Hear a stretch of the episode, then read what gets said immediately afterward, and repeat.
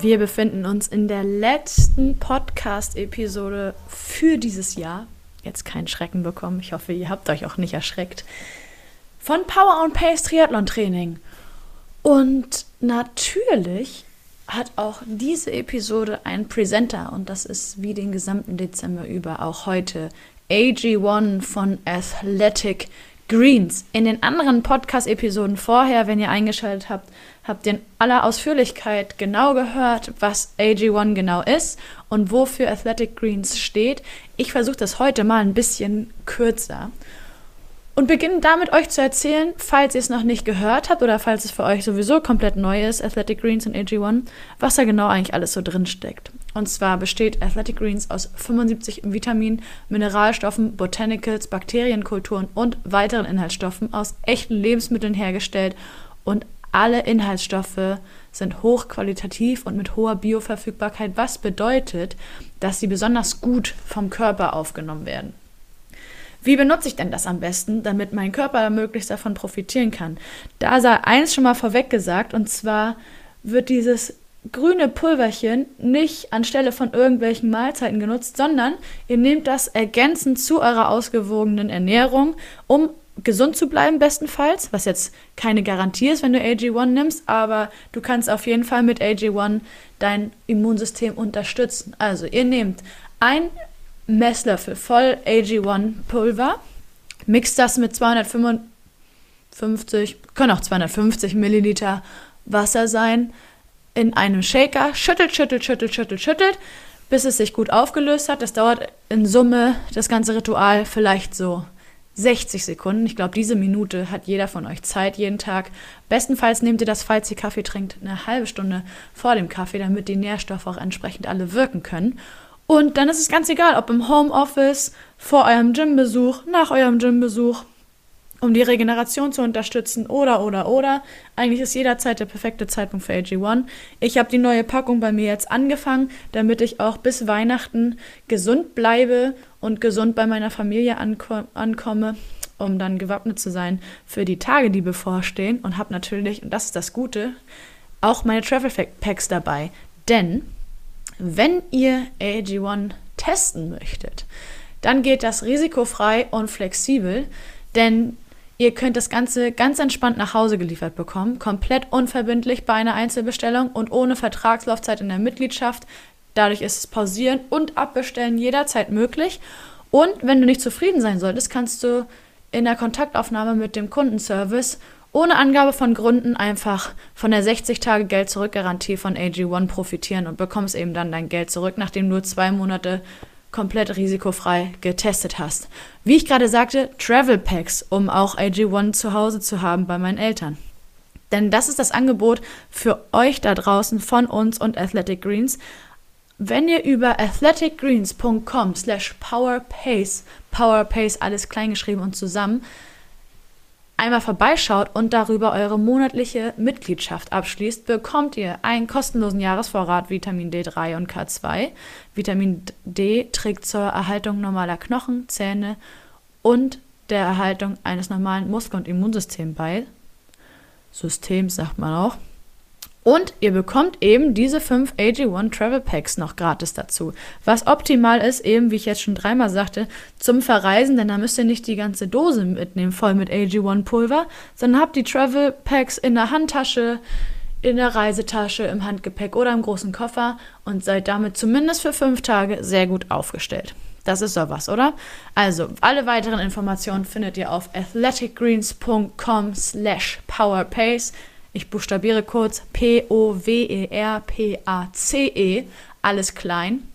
Wie immer findet ihr natürlich auch alle Informationen in den Show Notes. Und jetzt wünsche ich euch ganz viel Freude mit der letzten Episode des Jahres 2022 bei Power and Pace Triathlon Training.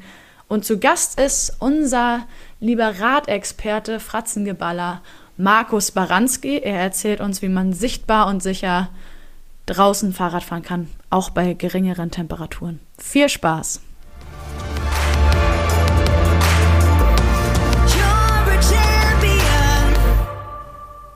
Herzlich willkommen, liebe Zuhörerinnen und Zuhörer, zu einer neuen Podcast-Episode von Power on Pace Triathlon Training Ich bin Jule Bartsch, die Teammanagerin von Power and Pace und sitze auch in der heutigen Episode wieder mit meinem lieben Kollegen Markus Baranski zusammen. Wir setzen fort, wo wir beim letzten Mal aufgehört haben. Aber erstmal an der Stelle morgen Markus. Ja, willkommen zurück. Ganz genau. Wir brauchen gar nicht wirklich sagen, willkommen zurück, weil wir haben uns einfach nur einen Kaffee gemacht, kurz mal einen Cut und setzen jetzt fort. Und zwar Oberthema bleibt weiterhin draußen Fahrradfahren, auch bei kalten Temperaturen in der dunklen, kalten Jahreszeit. Nachdem wir in einer Folge, die schon ein bisschen zurückliegt, über warm und gesund durch die Ausfahrt kommen gesprochen haben, handelt es sich jetzt heute überwiegend um Sicherheit und Sichtbarkeit. Auf welches Equipment ist es zu achten, damit man auch pannenfrei durchkommt und welche Ersatzteile sollte man auf dem Zettel haben, damit ihr auch den sicheren Weg wieder nach Hause findet. Markus, was würdest du sagen, womit steigen wir am besten ein? Ah, du hast es ja eben schon anmoderiert, es geht um die dunkle Jahreszeit. Ich würde sagen, mit allem, was irgendwie mit Sichtbarkeit zu tun hat, ähm, was man dafür tun kann, dass man gesehen wird und auch selber sieht und dann auch heil wieder nach Hause kommt. Ist mir eh immer ein Anliegen. Äh, oft wird so ein bisschen drüber geschmunzelt, wenn ich dann mit irgendwelchen Leuchtfarben ankomme. Aber ich würde sagen, damit fangen wir einfach an.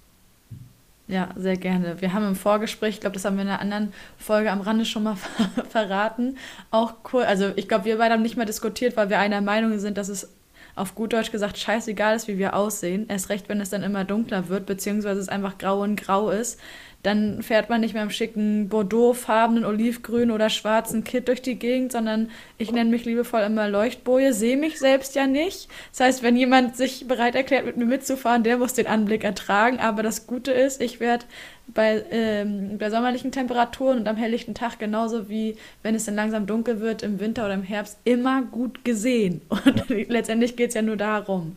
Ja, extrem vernünftig, Frau Kollegin. Äh, naja, nicht schön, aber selten. Oder wie könnte man sagen, nicht schön, aber sichtbar.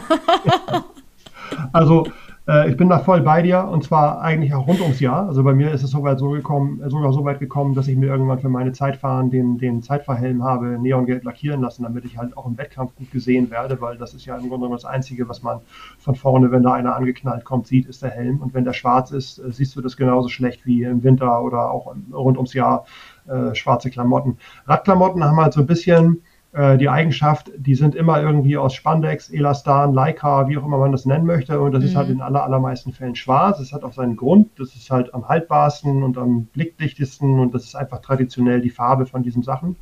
Ähm, das hat aber auch den Nachteil, dass es die Farbe ist, die man überhaupt gar nicht sieht.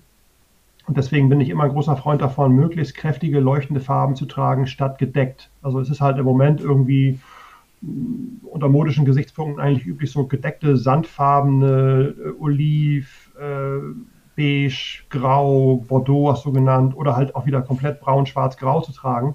Das mhm. ist halt alles suboptimal ab dem Moment, wo man aus dem Rad Fahrradladen vom Spiegel weggeht und aufs Rad sich setzt und los wird, weil das sieht einfach keine Sau, muss man einfach mal so sagen. Und wenn, wenn man halt irgendwie, sagen wir mal, alleine unterwegs ist, äh, dann ist es noch viel, viel gefährlicher, weil diesen einen kleinen schwarzen Punkt auf der Landstraße, den sieht der Autofahrer erstmal überhaupt gar nicht. Also kann man vielleicht auch selber sich mal irgendwie reinversetzen, wenn man hinterm Lenkrad sitzen sollte, irgendwo unbeleuchtete schwarze Gestalten auf der Straße sieht man nicht. Sprich, das Gegenteil, da wird ein Schuh draus, wenn man Leuchtfarben trägt, wenn man halt entweder eine, eine knallige Grundfarbe mindestens vom Oberteil anhat. Ich bin auch immer ein Freund davon, Überschuhe, Handschuhe, irgendwelche Halstücher, diese ganzen kleinen Accessoires, nach Möglichkeit irgendwie in Leuchtfarben zu holen. Die meisten gibt es halt irgendwie in diesem berühmten High-Vis Yellow, äh, sprich Neongelb. Das ist unheimlich hilfreich, vor allem dann, wenn sich die Sachen auch noch bewegen. Also wenn du quasi Überschuhe hast und du siehst diese neongelben Überschuhe pedalieren oder wenn du halt neongelbe Handschuhe hast, dann siehst du sogar, wenn du irgendwo abbiegen willst, wenn der Typ die Hand raushält. Das siehst du halt bei schwarzen Sachen alles komplett gar nicht. Und das kann man halt noch ein bisschen auf die Spitze treiben äh, durch Helme in Leuchtfarben, also ich sag mal Neon-Orange, Neon-Grün, Neon-Gelb, Neon-Pink, ist alles besser als schwarz. Oder ja. Anthrazit oder Silber oder Grau oder Erdfarben oder irgendwas, was vielleicht im Moment angesagt und cool ist. Und bei mir ist es so, ich habe halt seit Jahren, auch bevor es diese Klamotten wieder gab, also es gibt diesen Begriff Gonzo Gelb. Gonzo ist eine Radklamottenmarke, die waren irgendwann in den 80ern mal ganz groß in Deutschland. Ich weiß gar nicht, ob es die noch gibt. Äh, die waren halt irgendwie so synonym für kann man ja heute sagen, hässliche neongelbe Radsachen. wo man sich als Also- Mountainbiker der 80er, 90er Jahre gefragt hat, oh mein Gott, wer denkt sich diese Farben aus? Ja? Kategorie Heute? Textmarker. Heute würde ich sagen, das ist einfach der Bringer, einfach aus Sicherheitsgründen, zumindest auf der Straße. Ja, du kannst ja im Wald immer noch andere Dinge fahren, aber ich sag mal, wenn man irgendwann mal im Wald stürzt und da liegt, dann sieht einen irgendwie in Braun auch niemand. Ja? Äh, Braun auf Laub ist unsichtbar. Äh, Neongelb auf Laub sieht der Förster äh, dann auf jeden Fall irgendwann, wenn du da liegst. Und passieren kann sowas halt immer.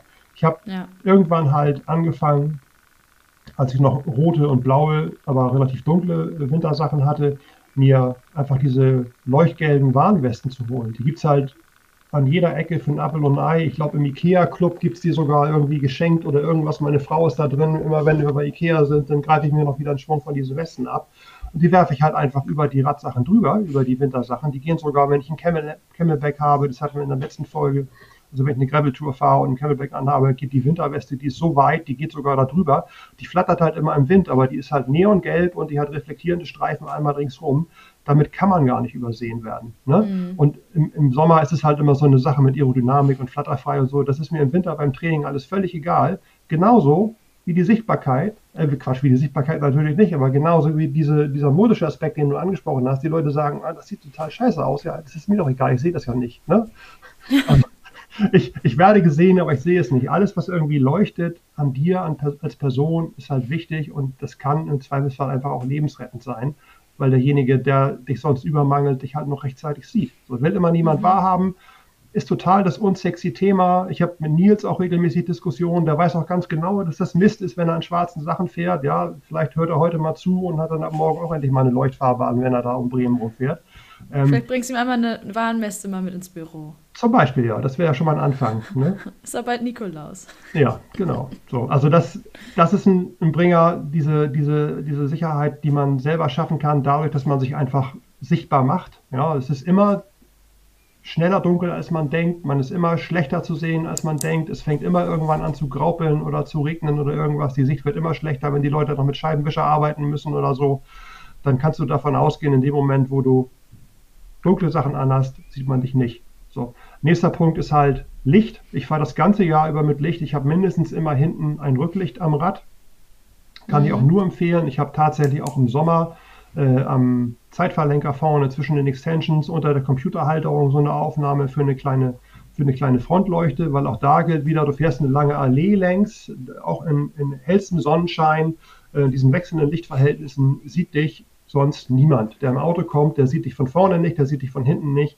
Also ein Licht ist auf jeden Fall auch immer dabei bei mir. Da muss man in Deutschland so ein bisschen vorsichtig sein, weil es gibt hier diese berühmte K-Nummer. Das ist halt so ein Prüfsiegel, was es nur in Deutschland gibt, damit die Leuchten und Lampen STVZO-konform sind. Ohne diese K-Nummer, ohne dieses Prüfsiegel dürfen die in Deutschland gar nicht verkauft werden mit der Bezugnahme auf Fahrrad und du darfst sie auch im Straßenverkehr gar nicht fahren. Ähm, es gibt wunderbare, extrem kräftige Lampen für vorne und mittlerweile auch sehr gute Rücklichter für hinten. Die halten stundenlang. Also ich habe vorne oft was dran von Lupine. Das ist ein Hersteller aus der Nähe von Rot. Da hält eine Akkuladung fünf, sechs Stunden. Und das ist ein, eine Lampe, die hat sogar eine Bluetooth-Fernbedienung am Lenker. Da kann ich sogar mit aufblenden. Also wenn der Autofahrer, wenn, da, wenn du irgendwann siehst, es wird eng, der sieht dich nicht, den kannst du sogar mit, dem Aufblenden, mit der Aufblendfunktion den wachrütteln. Ähm, diese Dinger müssen, wenn sie am Rad sind, wie gesagt, immer diese K-Nummer haben. Was ganz anderes ist das, ab dem Moment, wo du speziell die Rücklichter oder alles, was rot ist, am Körper hast. Am Helm, hinten am Trikot. Äh, du kannst dir auch in die Überschuhe irgendwas reinstecken. Das braucht keine K-Nummer mehr. Das kann blinken, bis der Arzt kommt. Ja, Arzt war das Stichwort. Frank Wechsel steht auf blinkende Rücklichter. Also in dem Moment, wo du dir irgendwie ans Trikot machen kannst oder irgendwo, ist alles fein. Du kannst auch mehr als eins, mehr als zwei davon haben. Äh, Tipp von mir, wenn ich längere Touren fahre, die sind irgendwann immer alle. Man sollte öfter mal darauf achten, ob man hinten auch noch leuchtet. Und in dem Moment, wo das nicht mehr der Fall ist, sollte man das ganz schnell austauschen, weil das ist halt das eigentlich das wichtigste Licht ist das, was derjenige, der von hinten angenagelt kommt, sieht, damit er nicht in dich reinknallt, sondern rechtzeitig ausschert und diese zwei Meter Überholabstand einhält. So. Ähm, Rücklichter. Ich habe auch, wenn ich im Gelände fahre, immer eine Leuchte am Helm. Mhm. Die kann man mit so einem Spannsystem quasi in die Lüftungsritzen vom Helm reinschnallen. Ich habe mittlerweile ein Modell von Cat Eye. Wenn das auf Vollpower ist, ist das heller als meine Lampe, die am Lenker ist. Und mit diesem Ding kannst du eine schöne Schneise in die nächtliche Lüneburger Heide schneiden, wenn du mal sehen willst, wo der Wolf steht. Oder wenn ja, du irgendwo stehst und eine Panne hast und reparierst, oder wenn du allgemein einfach mal ein bisschen mehr Licht brauchst, als der Kegel vom Lenker dir bietet. So, ähm, ist eine Geschichte, würde ich jedem empfehlen, der im Dunkeln fahren muss oder will. Ähm, fahrt dann nicht die technischen Trails alleine, die ihr im Hellen mit der Gruppe fahrt. Das ist auch so eine Sache, da muss man sich bei einigen Leuten noch an den Kopf fassen, wenn die einem erzählen, wie stolz sie durch die Harburger Berge geknallt sind, ganz alleine, in tiefster Dunkelheit. Da kann immer irgendwie ein Wildschwein oder irgendwas sein und dann liegt man halt da. Und dann nützt einem, wenn da niemand mehr kommt, auch die Leuchtweste nichts. So. Wollte ich gerade sagen, ja. ja. Also Beleuchtung, großes Thema. Auch da, wie ich das, ich glaube, in der letzten Folge schon hatte, lohnt sich das ein bisschen zu investieren, weil die modernen Lampen sind wirklich so dermaßen gut und halten auch mit den Akkus so dermaßen lange, dass sich das lohnt und dass man nicht Angst haben muss, okay, jetzt bin ich schon wieder 90 Minuten unterwegs, gleich ist das Licht aus. Also sie halten halt wirklich Stunden. Die haben verschiedene Modi. In den meisten Fällen reicht so eine Art äh, Abblendlicht. Man kann aber auch noch aufdrehen und dann kann man im Wald quasi eine Riesenschneise schneiden mit Licht. So, das ist halt ein super Benefit von diesen modernen Lampen. Ja, ja so viel zum Thema sehen und gesehen werden. Licht, Klamotten, Leuchtfarben. Äh, es ist vielleicht nicht cool und es sieht vielleicht auch doof aus, 10.000 Euro Rennrad zu haben mit einer Lampe dran, aber es ist einfach vernünftig und es rettet Leben. Ja. Ich habe auch die ganze Zeit an unseren Kollegen Nils Fließhardt gedacht, der, weiß ich noch, beim Hannover Triathlon zu mir gesagt hat, guck mal, da war nämlich eine junge Frau äh, komplett in Sam Long Outfit, in Pink, alles abgestimmt und sagte dann, so muss das aussehen. Und mir ging nämlich die ganze Zeit durch den Kopf, jeder von euch Zuhörerinnen und Zuhörern, die sich jetzt vielleicht beim Zuhören an den Kopf gefasst haben, gesagt haben, ich lass doch mein Helm nicht signalgelb oder neongrün lackieren, damit man den besser sieht? Oder steht wieder die Frage im Raum, wie ich auch in der letzten Folge, die wir zusammen aufgenommen haben, Markus gestellt habe, nur nicht hinsichtlich der Schuhe, sondern hinsichtlich der Helme, geht hier der Trend zum Zweithelm?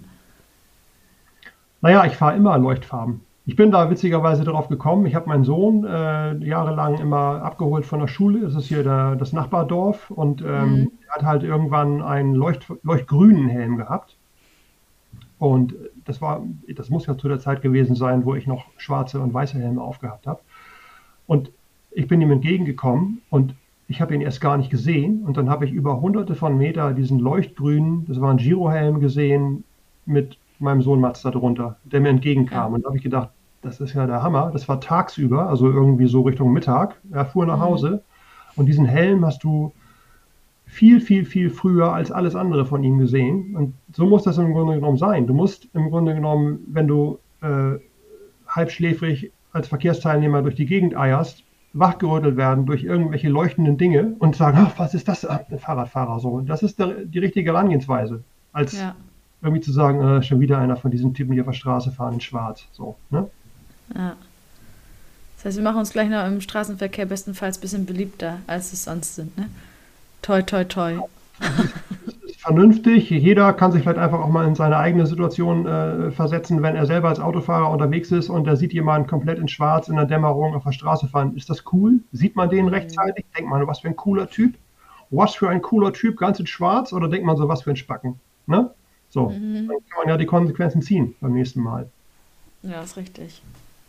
Du hast gerade schon einmal zusammengefasst, dass wir über Sichtbarkeit und Sicherheit durch Beleuchtung und eben auch die entsprechende Kleidung gesprochen haben und bist auf die Ladung von Lichtern, Zweitlicht etc. kurz eingegangen. Wir können ja mal in diese Situation gehen. Wir stehen kurz vor der Ausfahrt und wollen natürlich zusehen, dass wir, wenn, sobald wir losgefahren sind, gut zu sehen sind, selber gut gucken können, irgendwie auch so ausgestattet sind, dass wir selbst in der Dämmerung noch ganz in Ruhe zurückfahren können, weil wir eben gut sehen können und bestenfalls komplett pannenfrei durchkommen. Das heißt, wie sieht jetzt meine Vorbereitung aus, bevor ich aufs Rad steige bei den aktuellen Gegebenheiten? Kalt, bestenfalls teilweise grau, was heißt bestenfalls, aber normalerweise grau oder schon fast dunkel und Tendenz, dass ich im Dunkeln nach Hause komme, steigt. Ja, unsere Zuhörer kennen das ja mit den ganzen, aus den ganzen Folgen mit Herrn Giesmann. Also da wird immer gesagt, ladet bitte eure Uhr und ladet eure Head-Unit. Das gehört sich natürlich auch in diesem Fall und ladet auf jeden Fall auch eure Lampen, weil geht einfach mal davon aus, dass ihr immer nach Hause kommt, wenn es dunkel wird. Egal, ob ihr nun irgendwie pünktlich seid oder ein bisschen überzieht oder vielleicht doch irgendwie eine Panne habt oder noch eine Runde länger dreht. Jeder kennt das, man kommt irgendwann nach Hause und denkt so, scheiße, ist doch schon ganz schön dunkel und ich habe kein Licht dran. Das lässt sich vermeiden, indem man das Licht einfach dran hat und indem das Licht auch äh, vernünftigerweise voll geladen ist. Früher war das halt immer so, da hieß es immer, Akku muss erstmal total leer sein, dann wieder neu laden, dann leer sein. Die modernen Dinger sind alle gut genug, die kann man nach einer halben Entladung auch wieder voll laden, ohne dass sie durchknallen. Also ich packe meine Räder, wenn ich nach Hause komme oder beziehungsweise die Lampen, die da dran sind, einfach direkt wieder an Ladegerät ran und die sind halt immer rappeldicke voll und ich fahre immer mit mhm. Los. Ich würde auch nie auf die Idee kommen, hier in der Hörerschaft wahrscheinlich auch niemand, niemand würde mit einer halbvollen Trinkflasche losfahren und sagen, oh, da ist schon ein bisschen was drin vom letzten Mal, das reicht vielleicht noch. Das reicht auch nie und das ist auch Blödsinn. So, von daher aufgeladene, äh, aufgeladene Akkus, alles, was irgendwie mit Strom funktioniert, übrigens auch elektronische Schaltung, macht auch keinen Spaß, wenn man irgendwie plötzlich im Dunkeln steht und die Knopfzelle ist alle oder der Akku von der Di2 ist leer oder so, das ist alles nicht schön. Das gehört mhm. einfach zu modernen Rädern dazu.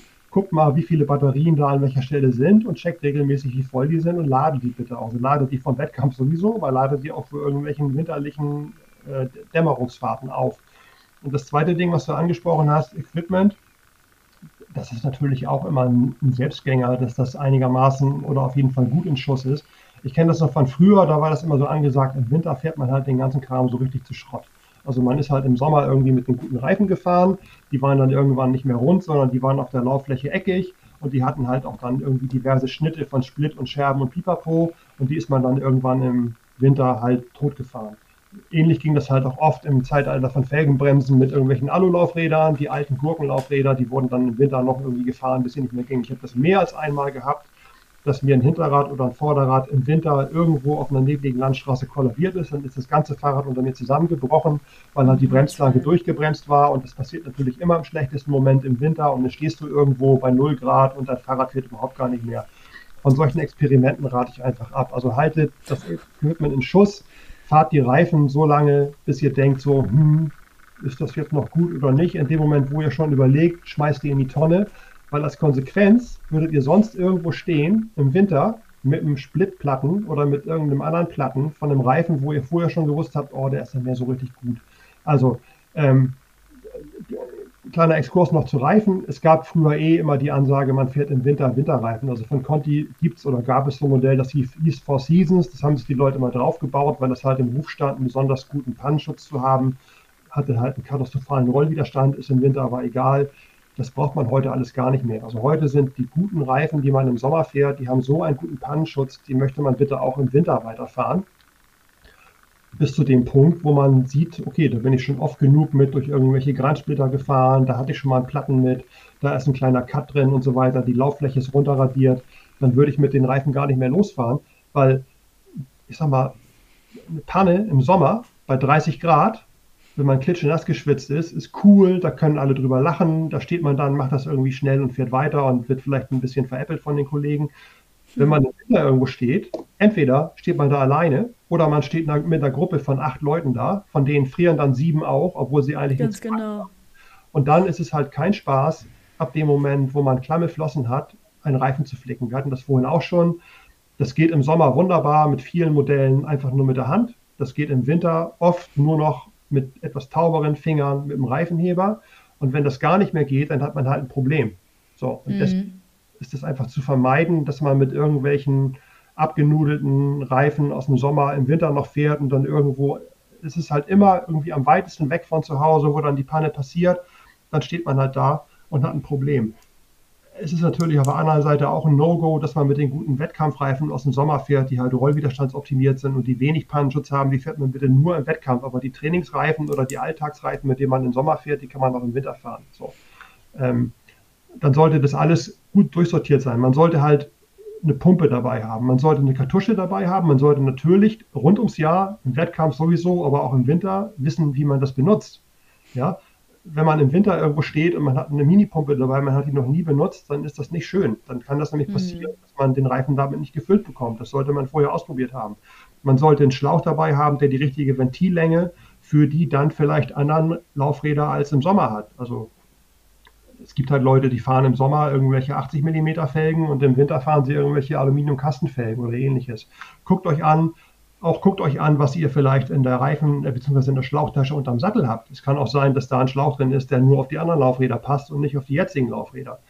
Wenn ihr mit Tubeless fahrt, bin ich ein großer Freund von mittlerweile, denkt immer daran, das kann auch irgendwann versagen. Habt einen Ersatzschlauch dabei für den Fall, dass ihr da auch noch wechseln müsst. Und alles in allem gilt halt, habt das Rad im Griff und fahr nicht irgendwie im Winter mit irgendeiner Schrottgurke, die überall schubbert und schleift und das wird schon irgendwie, weil irgendwann macht es plötzlich Knack und irgendwas ist kaputt und dann stehst du draußen und musst im Zweifelsfall doch bei Mami anrufen, die dich dann abholt. Ne? Ähm, das ist so eine Geschichte, die das, das Fahrrad das Fahrrad betrifft. Ja. Ja, wollte sagen, wenn Mami weit äh, nah genug dran wohnt, ansonsten wird es nämlich eng. Ja. Aber du hast schon das Stichwort genannt. Und zwar, ähm, vielleicht hört man es dann klackern oder man hört, dass es sich alles irgendwie anders anhört als normal, wenn man jetzt mit dem Rad draußen unterwegs ist. Und du hast eben im Vorgespräch auch den Begriff Gehör erwähnt, im Zusammenhang damit, dass man möglichst mit Gehör draußen fahren soll, einfach auch auf Geräusche achtet. Vielleicht knüpfen wir damit einfach jetzt mal an. Genau, also ähm, ich finde, es gehört sich sowieso immer darauf zu achten, was um einen rum passiert. Ich bin auch kein Freund davon, in irgendeiner Form mit Kopfhörern zu fahren, egal wie viel man da vielleicht noch von irgendwelchen hupenden Autos oder so hört, alleine schon aufgrund der Tatsache, dass du immer hörst, wenn mit dem Fahrrad irgendwas nicht stimmt. Ja. Ein ganz großer Teil von Winterplatten, also ich habe übers Winterhalbjahr deutlich mehr als im Sommer, der resultiert halt durch Streusplit, durch Grand, durch irgendeinen scharfkantigen Dreck, der im Winter auf der Straße liegt, der im Sommer halt nicht da ist. Und oftmals passiert es halt so, dass du über den Reifen ein Stückchen Splitter oder Grand oder irgendwas aufnimmst und das nicht sofort zu einem Platten führt, sondern dass sich mhm. das quasi in den Reifen mit jeder Umdrehung einarbeitet. Und egal wie dick der Pannenschutzgürtel ist, wenn das spitz genug ist und groß genug und du lang genug mit diesem Tak, Tak, Tak, Tak, Tak, Tak, Tak fährst, dann arbeitet sich das irgendwann durch.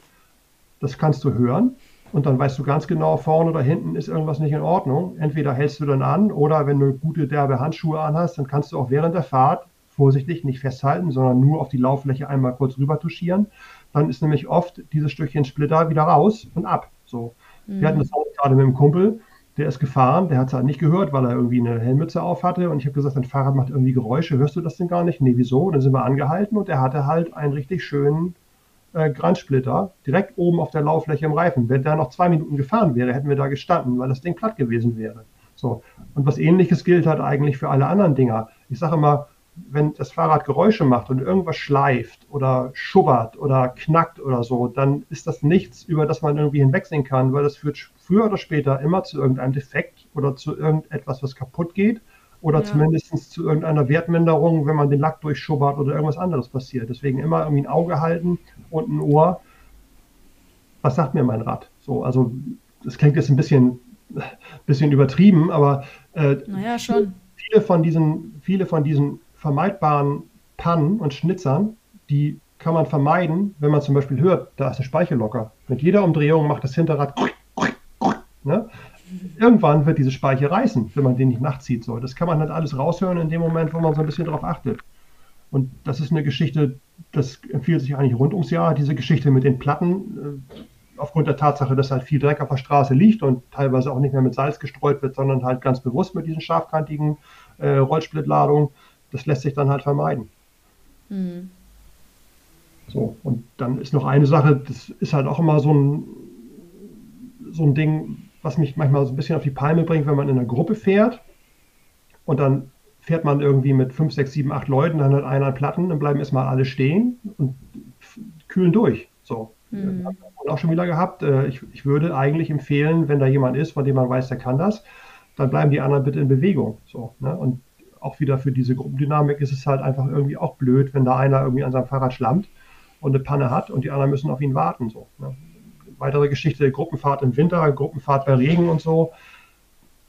Steckbleche sehen auch total dämlich aus. Steckbleche schützen aber alle hinter dir davor, dass ihr den ganzen Dreck oder die ganze Flüssigkeit und den ganzen Saft, den du hochschleuderst, direkt ins Gesicht kriegen. Weil wenn man Zweierreihe hintereinander fährt, was in Gruppenfahrten dann einfach üblich ist, dann haben die hinter dir mehr davon, wenn du so ein Ding am Rad hast, äh, was dir gar nicht so viel bringt, aber was den Leuten hinter dir viel bringt. Ich kenne das noch von ganz, ganz früher, wenn da ein Wintertreff war und es war Regenwetter und man ist da angekommen ohne Schutzbleche am Rad, dann durfte man nicht mitfahren. Dann haben die gesagt, du kannst mal schön 20 Meter hinter uns fahren und nächste Woche kommst du hier mit Blechen wieder. Ja. Mhm.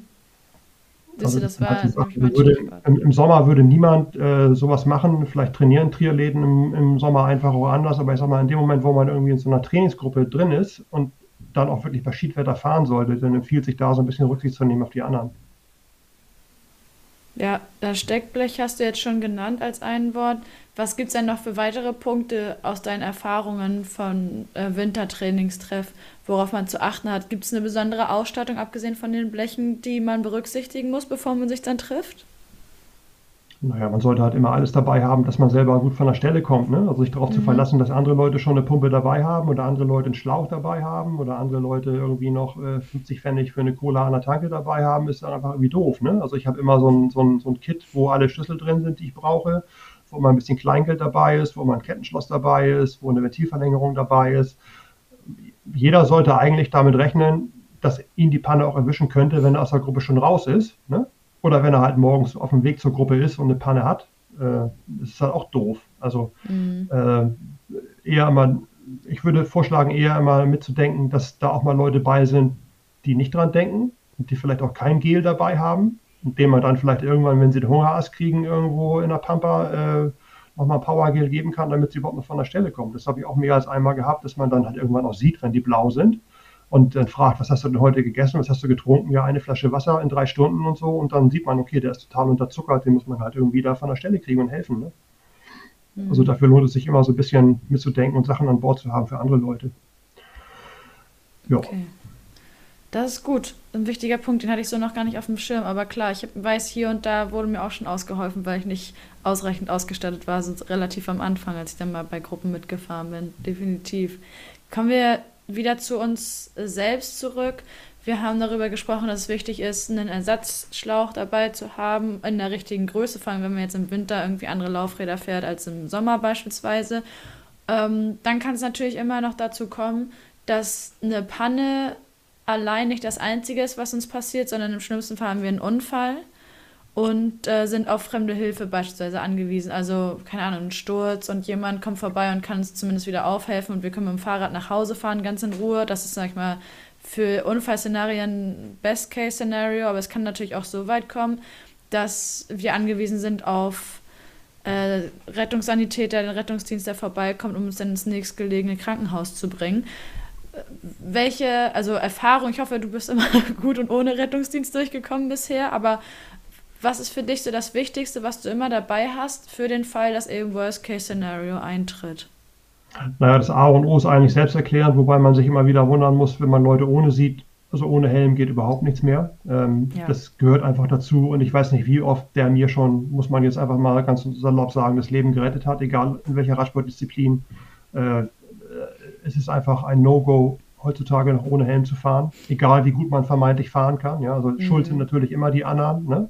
Ähm, aber es kann halt auch äh, bei den dümmsten, langsamsten Situationen passieren, dass man komplett frontal über den Lenker fliegt. Und das ist einfach so in der Sitzposition, in der man auf dem Rennrad sitzt oder noch schlimmer auf dem Triathlon oder Zeitfahrrad. Da sitzt du wie auf einer Abschussrampe und du wirst immer zuerst mit dem Kopf irgendwo gegen knallen. Ob es nun irgendwie eine Wand ist oder ein Baum oder eine Hecke oder eine Autotür oder irgendwas. Ähm, das ist einfach äh, fahrlässig, da nicht drauf eingestellt zu sein. Und dann gibt es halt verschiedene Sachen, die helfen können, wenn es dann so schlimm ist. Es gibt zum Beispiel bei Garmin und ich vermute mal auch bei den anderen großen Herstellern so eine Notfallfunktion.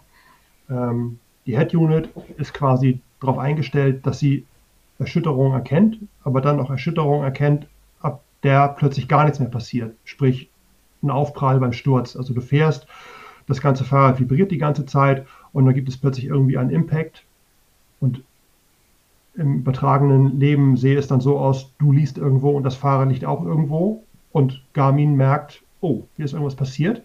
Mhm. Und dann gibt es diese Notfalloption, da kannst du vorher Kontakte hinterlegen, die bekommen dann entweder eine E-Mail oder eine SMS. Wenn du nicht innerhalb von einer gewissen Zeit, ich glaube, das ist eine halbe Minute oder so, auf dem Garmin quasi auf Entwarnung drückst. Ich habe das ein paar Mal gehabt, allerdings quasi in positiver Hinsicht, als ich mein Fahrrad dann beim Bäcker genommen habe und so gegen die Wand gestellt habe und dann stand es plötzlich und ich bin reinmarschiert und dann hat mein Smartphone hinten plötzlich einen ganz schrillen Warnton von sich gegeben. Da hat die Head Unit gedacht, der Berater ist auf die Schnauze gefallen, der liegt jetzt irgendwo, wir müssen den quasi irgendwie warnen und wir müssen seine Frau anrufen oder so. Das war in dem Moment aber nur dieses kräftige Hinstellen vom Fahrrad an die Wand gelehnt und dann keine Bewegung mehr.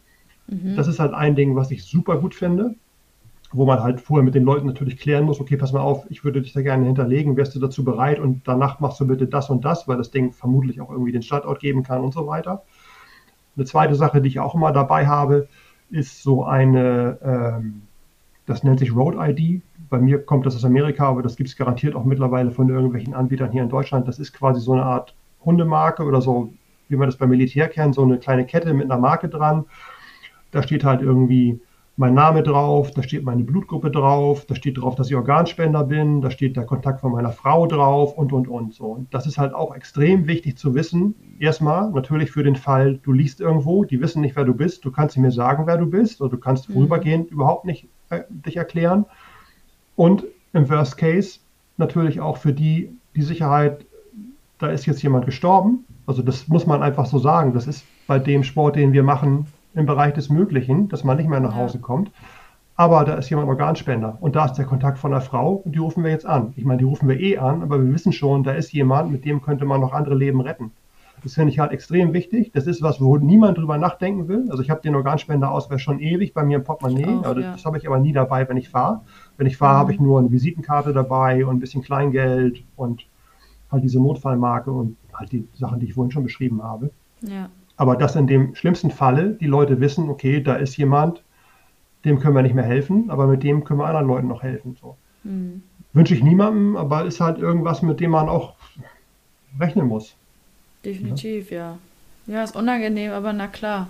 Auch, also Organspende allein ist ja auch unfassbar wichtig, aber regt immer zur Diskussion an. Das wäre aber jetzt hier tagesfüllend, das machen wir heute ja. nicht. Aber ich bin absolut deiner Meinung, ja. Ganz wichtig. Ich bin auch mit die einzige, wenn ich unterwegs bin in einer Gruppe, die äh, neben ihrem Ausweis auch mal ihre Krankenkarte führt, mitführt.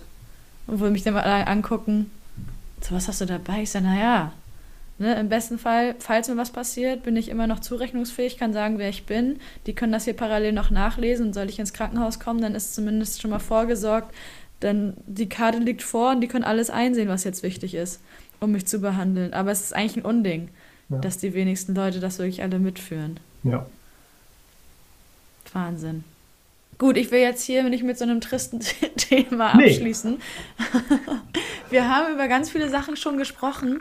Ähm, Winterreifen, ja, nein, hast du ganz klar mit Nein beantwortet. Gibt, braucht man mittlerweile nicht mehr. Ersatzteile haben wir darüber gesprochen. Was zu tun im Notfall haben wir jetzt auch besprochen.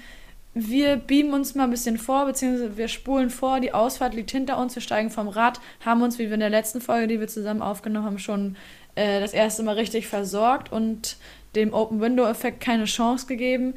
Jetzt geht es noch darum, mein Fahrrad sieht entsprechend mitgenommen aus nach der Fahrt. Wie gehe ich vor? Ähm, ich würde vorschlagen, das Fahrrad wird, nachdem man den Kakao getrunken hat, von dem wir beim letzten Mal gesprochen haben, kurz mit dem Wasserschlauch abgespült oder mit dem Eimer, mit dem Schwamm und Spüli einmal kurz übergewischt und dann in einen warmen, trockenen Raum gestellt. Und dann mhm. ist das eigentlich in den meisten Fällen auch schon. Das ist in einer Mietwohnung, weiß ich noch aus meinen Hamburger Neustadtzeiten, irgendwie nicht immer so einfach. Da habe ich dann halt draußen vor der Hauswand gestanden und habe einen Schlauch aus dem Fenster rausgeleitet und habe halt eine Gießkanne mit warmem Wasser aus der Dusche geholt und habe das Fahrrad dann ja. abgespült. Und dann stand es halt im Flur auf dem Handtuch und hat halt abgeleckt und dann war es aber auch wieder gut, weil ab dem Moment, wo man das erstmal reinstellt und antrocknen lässt, den ganzen Dreck und im schlimmsten Fall dann noch im Winter das Salz und so weiter, dann fängt es halt sofort an zu gammeln. Und je länger man dann damit wartet, umso schlimmer wird es eigentlich. Also ich sag mal, nasser Dreck ist immer einfacher abzubekommen als trockener Dreck. Nasser, frischer Dreck ist oft einfach auch mit dem Schlauch Picobello abzuspülen und gut ist. Und dann ist das Fahrrad wieder einigermaßen sauber. Man kann einmal noch irgendwie die Kette durch den Lappen ziehen, damit da irgendwie kein, kein Dreck mehr hängen bleibt. Idealerweise ist die Kette natürlich gewachst und äh, hat dann auch keinen schwarzen Sift dran. Und dann ist das Fahrrad auch gut fürs nächste Mal. Gut ist in dem Moment halt, man erkennt dann in dem Moment auch, ob da vielleicht irgendwas nicht mehr in Ordnung ist. Also ich sag mhm. mal, irgendwelche, irgendwelche Schnitte in den Reifen, irgendwelche Risse in irgendwelchem Material oder so, das sieht man natürlich alles nicht, wenn das Fahrrad unter einer dicken Dreckschicht versteckt ist. Das sieht man alles nur, wenn man da einmal genau hinguckt und einmal das Fahrrad abspült. Und dann ist es eigentlich getan. Also es sei denn, man hat irgendwelche gröberen Einsätze im Gelände mit einem Gravelbike oder so hinter sich gehabt, aber das ist eigentlich hier auch innerhalb von zehn Minuten gemacht mit ein bisschen Spüli im Wascheimer. Ich bin auch kein Freund davon, irgendwelche großen, exotischen speziellen Fahrradreinigungsmittel zu nehmen oder auf gar keinen Fall irgendwie an der Tankstelle mit einer Waschlanze schön in die Lager reinzuhalten.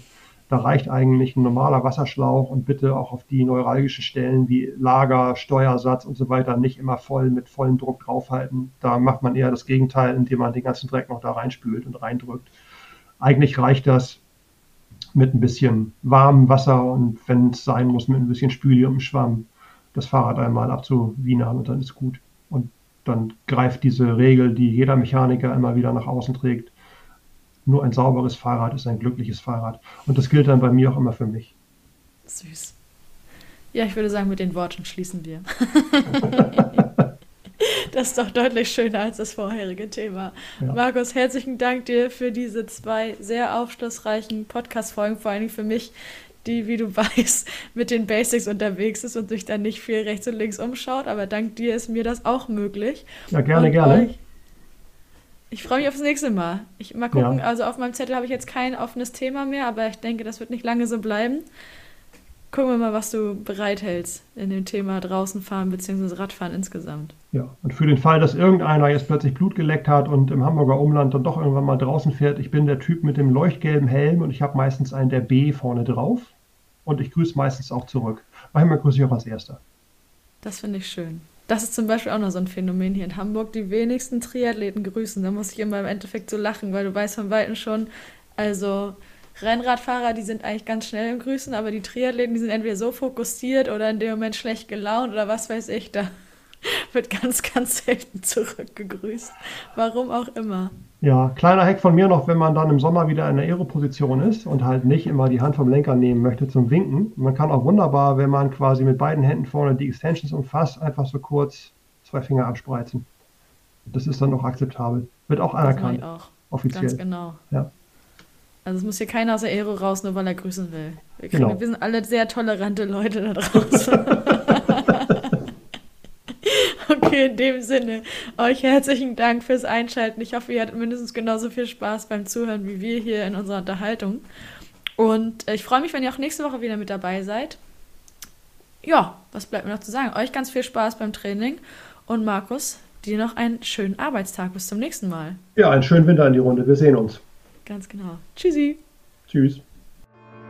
Sweat in your eye, pain in your bones, hunger in your gut, got so